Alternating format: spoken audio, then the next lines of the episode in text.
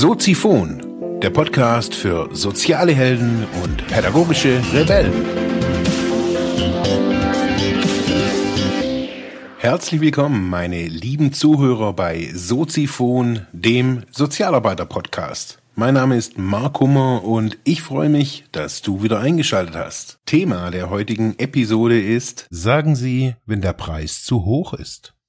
Ja, herzlich willkommen, meine lieben Zuhörerinnen und Zuhörer mit einer neuen, bei einer neuen Episode Soziphon.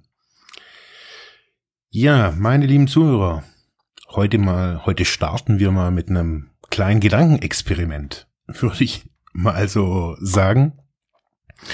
Stellen sich so ein, oder stellt euch einen, einen Schüler vor, der richtig gut ist. Eine Schülerin oder ein Schüler, gute Leistung, gutes Sozialverhalten, Hobbys. Also so unterm Strich alles nice. Und irgendwann, eines Tages sinken die Leistungen merklich. Und der Lehrer fragt sich so, fragt seine Kollegen, hey, was, wie ist es bei euch? Und ja, stellt fest, dass es irgendwie durchgängig ist. Der Schüler sinkt ab. Und ja, er fragt ihn so, er bittet ihn so irgendwie zu sich ins Büro und fragt ihn so, hey, was ist denn los? Und jahrelang waren doch irgendwie so die Noten gut und er sagt, ja, ähm, er ist jetzt 18 und hat seinen Vater ja nach einem Auto gefragt, hat so überlegt, irgendwie so keine Ahnung, für so ein paar hundert Euro so ein kleines altes Auto irgendwie zu kaufen, damit er einfach mobil ist. So auf dem, ja, im ländlichen Raum ist es einfach besser und ja.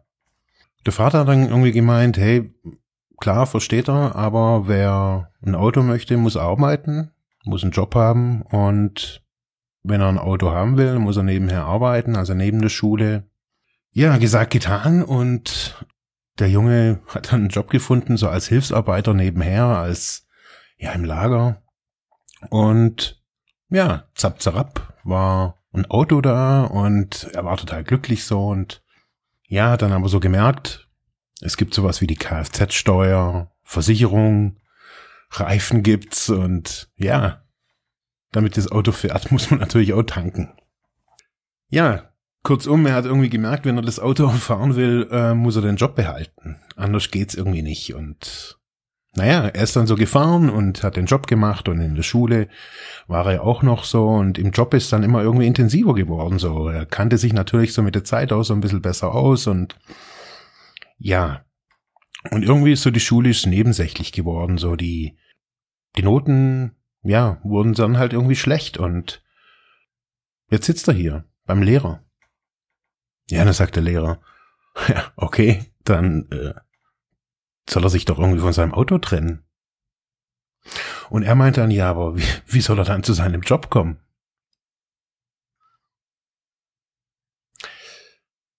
Und ich frage mich so, ob ihr, ob sie, ob ihr jetzt was erkennt.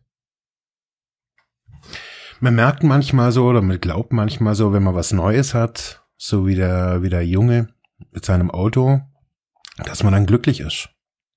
Und das ist in unserer Gesellschaft ja auch irgendwie so ein bisschen gewollt und alltäglich so. Wir wollen eine neue Uhr, wir wollen ein neues Auto, wir wollen eine Eigentumswohnung, ein Haus oder Manche wollen auch irgendwie permanent eine neue Partnerin oder einen neuen Partner.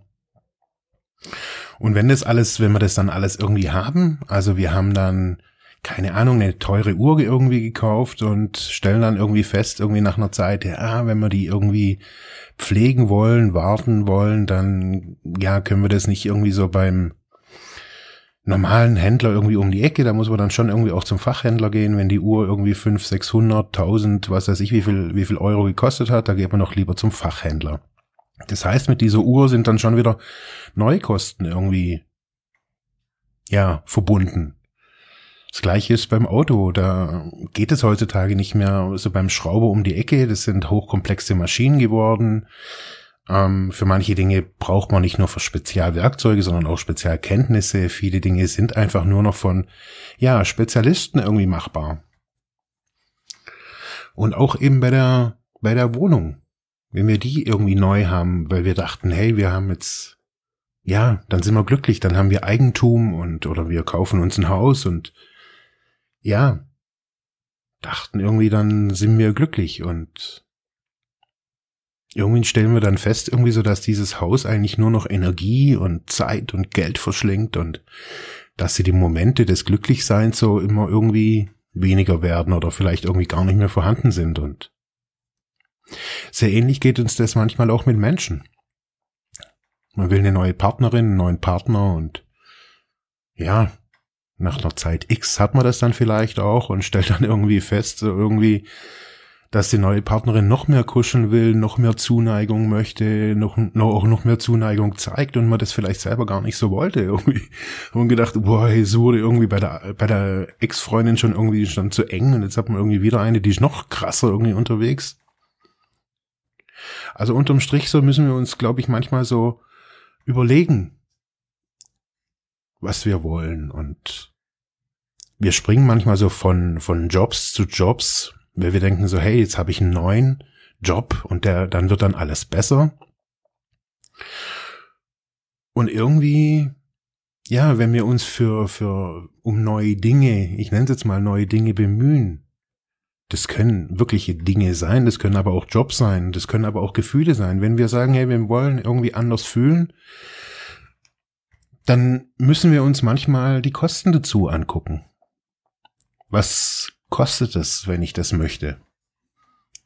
Was kostet es, wenn ich so eine Uhr will? Kostet die dann nur 100 Euro oder sind dann auch noch irgendwie Spezialgebühren für Spezial bla bla bla irgendwie notwendig? Früher zum Beispiel die Swatch-Uhren waren günstig, man konnte sie aber nicht reparieren, weil sie in einem Ding gegossen waren.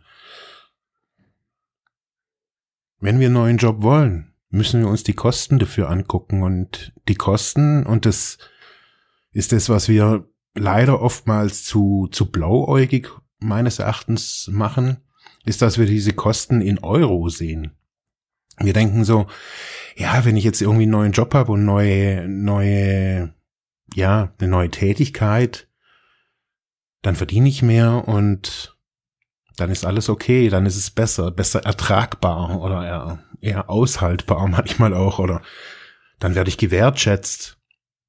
Aber die wahren Kosten sind ja eigentlich Zeit, stelle ich immer wieder so fest. So man verbringt Zeit mit solchen Dingen und muss sich dann manchmal so fragen, so ist diese Lebenszeit, die ich für diese Dinge investiere für ein neues Haus, für eine neue Wohnung, für ein neues Auto, die Zeit, die ich so einen Job annehme, um ja was anderes zu haben, ist diese Lebenszeit, die ich da dafür investiere, abends zu jobben und tagsüber in der Schule zu sein?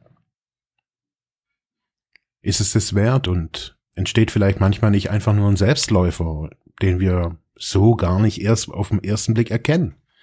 unsere erste Motivation ist, wir sehen etwas oder wir, wir haben von irgendwas eine Vorstellung und denken dann, dann sind wir glücklicher, dann sind wir zufriedener, dann haben wir was oder dann können wir was. Das sind auch die Konsequenzen aus, zum Beispiel auch aus Bildung, wenn wir sagen, hey, wir studieren jetzt den und den Studiengang und wir müssen uns überlegen, diese Zeit, die wir da investieren, ist diese Zeit gut investiert auch. Weil man, wir haben halt hier ein Leben und nach, also dem, was wir so bisher so wissen, sehe ich jetzt mal nicht, dass wir irgendwie für viele Dinge irgendwie mehrere Chancen haben. Und mir ist es erst eben, ich mache diese Sendung einfach, weil ich das ja neulich auch in einer Episode gesagt habe, so dass diese Geschichte mit dem Job, wo mir wirklich so nachhaltig auch nochmal so in, im, im Kopf geblieben ist, so wo ich gedacht habe, so hey, wir dürfen nicht mehr nur nach, nach dem Kopf gucken so und nach dem, was, ja, was wir denken, was wir da finden, sondern wir müssen auch sehen, wir vergeuden manchmal auch unsere Zeit. Ich meine damit nicht ein Flüchtlingsheim, wenn wir da als Sozialarbeiter arbeiten. Ich glaube nicht, dass wir da Zeit vergeuden. Aber ich glaube, dass wir, wenn wir in verschiedenen Positionen sind, das auch mit unseren Mitarbeitern auch besprechen müssen, auch anerkennen müssen, auch dass die ihre Lebenszeit dort verbringen und ja, manchmal ist diese, diese, diese Lebenszeit, die wir da dafür opfern, für diese Jobs, für diese Autos, für diese Wohnungen, für diese Häuser, oftmals zu hoch. Oftmals bekommen wir vielleicht ganz, ganz viel Geld durch diesen Job. Oftmals bekommen wir ganz viel Anerkennung für diesen, für diese Karriere, die wir irgendwie, ja, hinter uns oder bis zu dem Zeitpunkt geleistet haben.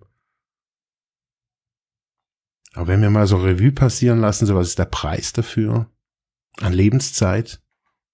Dass wir vielleicht für diese Karriere nicht bei unserer Familie sein konnten, dass wir für diese Familie keine Karriere machen konnten. Es hat immer zwei Seiten, das wissen wir und ich glaube, manchmal ist man so in so einem Automatismus einfach auch gefangen in, ja, wie die Geschichte gerade eben, gerade vorhin von dem Jugendlichen oder von dem Jungen, der ein Auto wollte.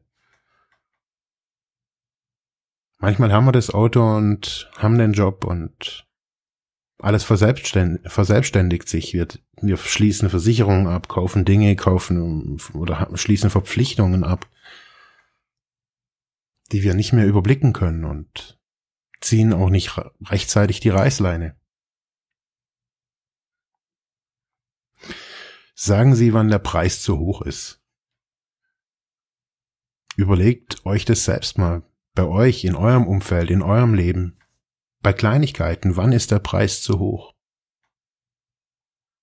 Wann zahlt ihr zu viel Zeit für diese Tätigkeiten? In diesem Sinne, noch einen schönen Tag. Ja, das war's für heute mit diesem Thema. Ich hoffe, ich konnte dir weiterhelfen, vielleicht Denkanstöße geben oder sogar ein bisschen inspirieren. Ich würde mich freuen, wenn du Soziphon weiter unterstützt, indem du weiter zuhörst, mich auf iTunes bewertest, Kommentare schreibst oder diese Episode per PayPal oder Flatter finanziell unterstützt. Dankeschön.